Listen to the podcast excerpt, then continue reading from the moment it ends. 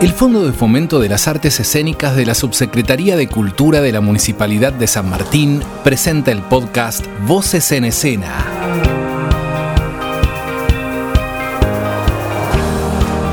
Con nosotros sus anfitrionas, Evangelina Tedesco y Claudia Sichetti.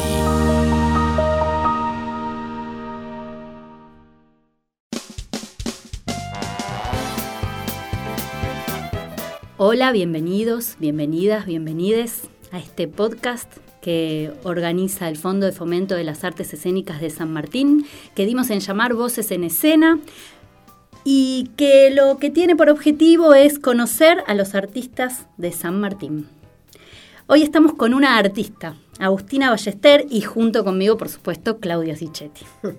Hola. Hola Claudia. Hola Agustina. Hola, ¿qué tal? ¿Cómo estás? Muy bien. Agustina es licenciada en Artes Escénicas por la UNSAM. La especialidad que tenés es Artes del Circo. Sí. Y además sos bailarina. Ujú. Ujú, me encanta esa, ese combo. ¿Y cómo te llevas con todo esto, con el circo? ¿Cómo fue que se te ocurrió? Bueno, en realidad yo estudiaba educación física, eh, pero toda mi vida fui gimnasta desde los siete años. Al principio quise ser bailarina, entonces hice la, la audición a, al- a lo que es ahora la UNA. No entré, entonces me puse a estudiar educación física. Y en el último año de educación física sale la convocatoria para la carrera de, de circo. Yo no tenía idea, pero como hacía acrobacia y me gustaba bailar, era como el combo.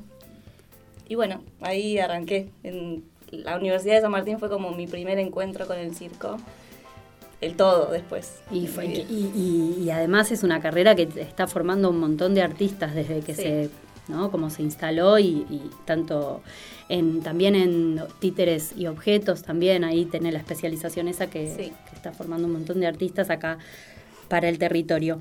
Te pedimos que elijas dos años que marcaran como tu, tu recorrido artístico. Uno de esos años es el 2014. Ujú. ¿Qué pasó en el 2014? Bueno, justamente ese año fue el, año que abrió la convocatoria para la carrera de LONSAM y yo venía cursando el último año del profesorado, entonces fue el año en que hice las dos carreras en paralelo y fue como ese momento de, quiebre, de bueno, arrancar a conocer el mundo del circo, la universidad y todo lo que eso trajo después en, mi carrera, digamos, fue como el principio. Y básicamente eso, como empecé a conocer todas las disciplinas del circo, a involucrarme en el ambiente, a conocer, a ver espectáculos, conocer eh, todo ese mundo mágico y, y emocionante y excitante en ese momento para mí.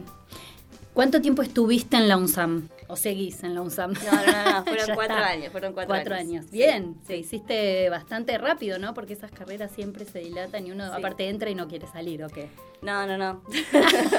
Quiso salir. en, un, en un momento eh, queríamos terminar. Terminar, cerrar, claro. Eh, pero sí, fueron cuatro años intensos, eh, de mucho, mucho aprendizaje, donde, donde además conocí gente con la que hoy sigo trabajando. Te iba a preguntar eh, eso. Sí, sí, sí, fue muy enriquecedor, enriquecedor. Ese año para la cultura pasa algo muy importante que es, no sé si se dice se funda, se instala, se abre, ¿no? Se crea. Se, Se crea. crea el Ministerio de Cultura, que si bien en épocas pasadas había un ministerio, no era únicamente de cultura, sino que era de educación, de deporte, y muchos años había sido Secretaría de Cultura. Entonces, de golpe, en el 2014 se transforma en ministerio y la verdad es que eso le dio otra jerarquía, ¿no? Y desde ahí también otra importancia al arte y a la cultura. En ese año, no, perdón, me acuerdo, en ese Sí. año estaba todavía el Polo Circo en funcionamiento y me acuerdo del primer año de, de- de la universidad, hicimos espectáculos en el Polo Circo y íbamos a ver compañías nacionales e internacionales. Había como un movimiento cultural en relación al circo muy grande en ese momento. Hoy en día el Polo Circo está cerrado en ese sentido. Entonces, nada, como está bueno recordar que en esa época Funcionaba. funcionaba. Sí, como de golpe la cultura también necesita de esas entidades, de esos espacios, ¿no? Que le den la importancia que Sí. tiene, la importancia que tiene, porque pareciera que es solo para divertirnos y lo cultural en realidad abraza muchas más cosas que la diversión. Sí, muchas sí, más no, cosas. tal cual. También ese año, en el 2014, pasa algo muy significativo que es Estela de Carlotto encontrándose con su nieto. Fue muy emotivo ese encuentro, no solo porque, digamos, es una abuela, sino porque es esa abuela que es como tan especial. Y mm, muere Gustavo Cerati. Tengo que tirarte una. Y sí, una pálida. Sí, una pálida, pero que además es como, ¿no? Un, músico argentino.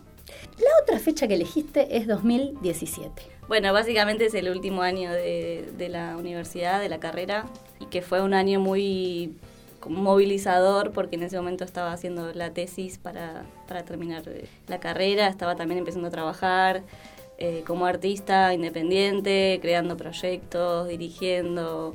Era como un, hay un mix de cosas que después iban a, cambiar ahí un poco el futuro. Así que sí, en ese año termino la universidad y hago mi tesis.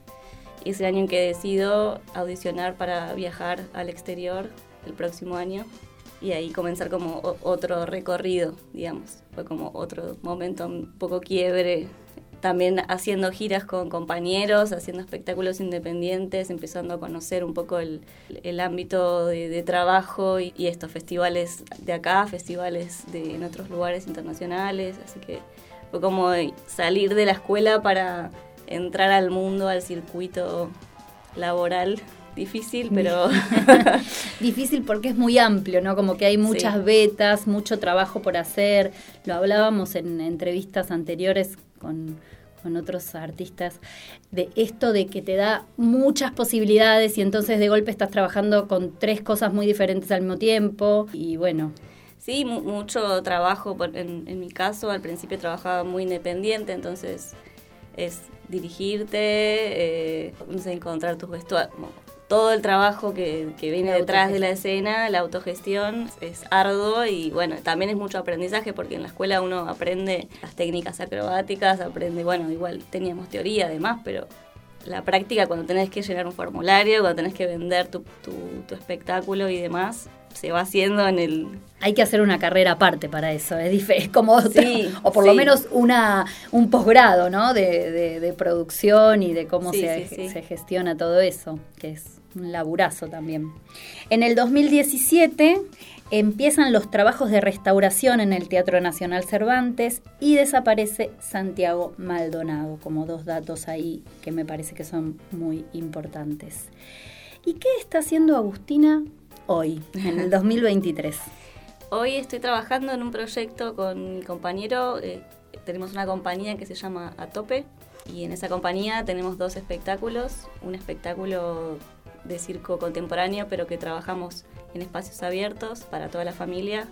Es un espectáculo más familiar en el que hacemos temporada en Villa Gesell y empezamos trabajando en la calle en el momento de pandemia y fue mutando un montón, pero en este momento como seguimos eh, en ese proyecto y el último proyecto es un espectáculo de circo contemporáneo también, pero para sala, para mayores de 12 años. Eh, tiene una investigación un poco más profunda y, mucho tiempo más de investigación física y bueno, de lectura y demás, que se llama Ensayo de una catástrofe, que lo vamos a estrenar ahora el, el 12 de mayo. Estamos muy contentos, muy nerviosos también. ¿Dónde la estrenan? En el Teatro Mandril. Teatro Mandril, sí. Bien. Bueno, igual esto va a salir, eh, van a escuchar 12 de mayo y no sabemos si lo están escuchando antes, después, no sabemos. Bueno, pero sabemos que estrenaste un espectáculo eh, y que va a estar dando vueltas por ahí, así que estemos atentos. ¿Cómo se llamaba? Ensayo de una catástrofe. Ensayo de una catástrofe. En algún momento se estrenó y en algún momento te puedes cruzar con él. Y quiero tirar el, chivo porque estamos muy contentos. Eh, nos llamaron para trabajar en Corea del Sur en un festival. Bien. Así que ahora a fin de mayo nos vamos a trabajar con este espectáculo a Corea. Así Bien, bueno, también. No nos importa tanto la fecha, pero sí nos importa que se van a Corea. se van a Corea, de, de San Martín a Corea, San Martín A Corea de San Martín a Corea. Muchas gracias, Agustina. No sé, Claudia, si vos le querés preguntar, decir algo. Eh, estábamos hablando en el antes de la entrevista que ella viene de una familia de artistas y que el año pasado pasó por acá alguien de su familia también en Voces en Escena. Y se me ocurría, ¿no? ¿Cómo es esto de incursionar también en una familia de artistas? ¿Cómo es una reunión de esta familia? Es muy divertido, la verdad.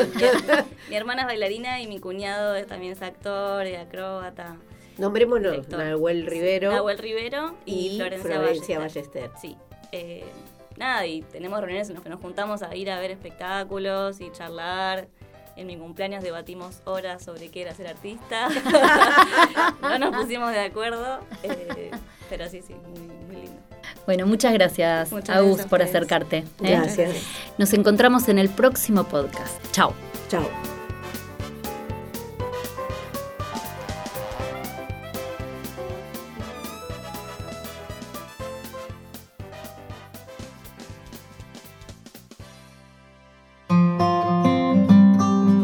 Presentó el Fondo de Fomento de las Artes Escénicas, Subsecretaría de Cultura, Municipalidad de San Martín.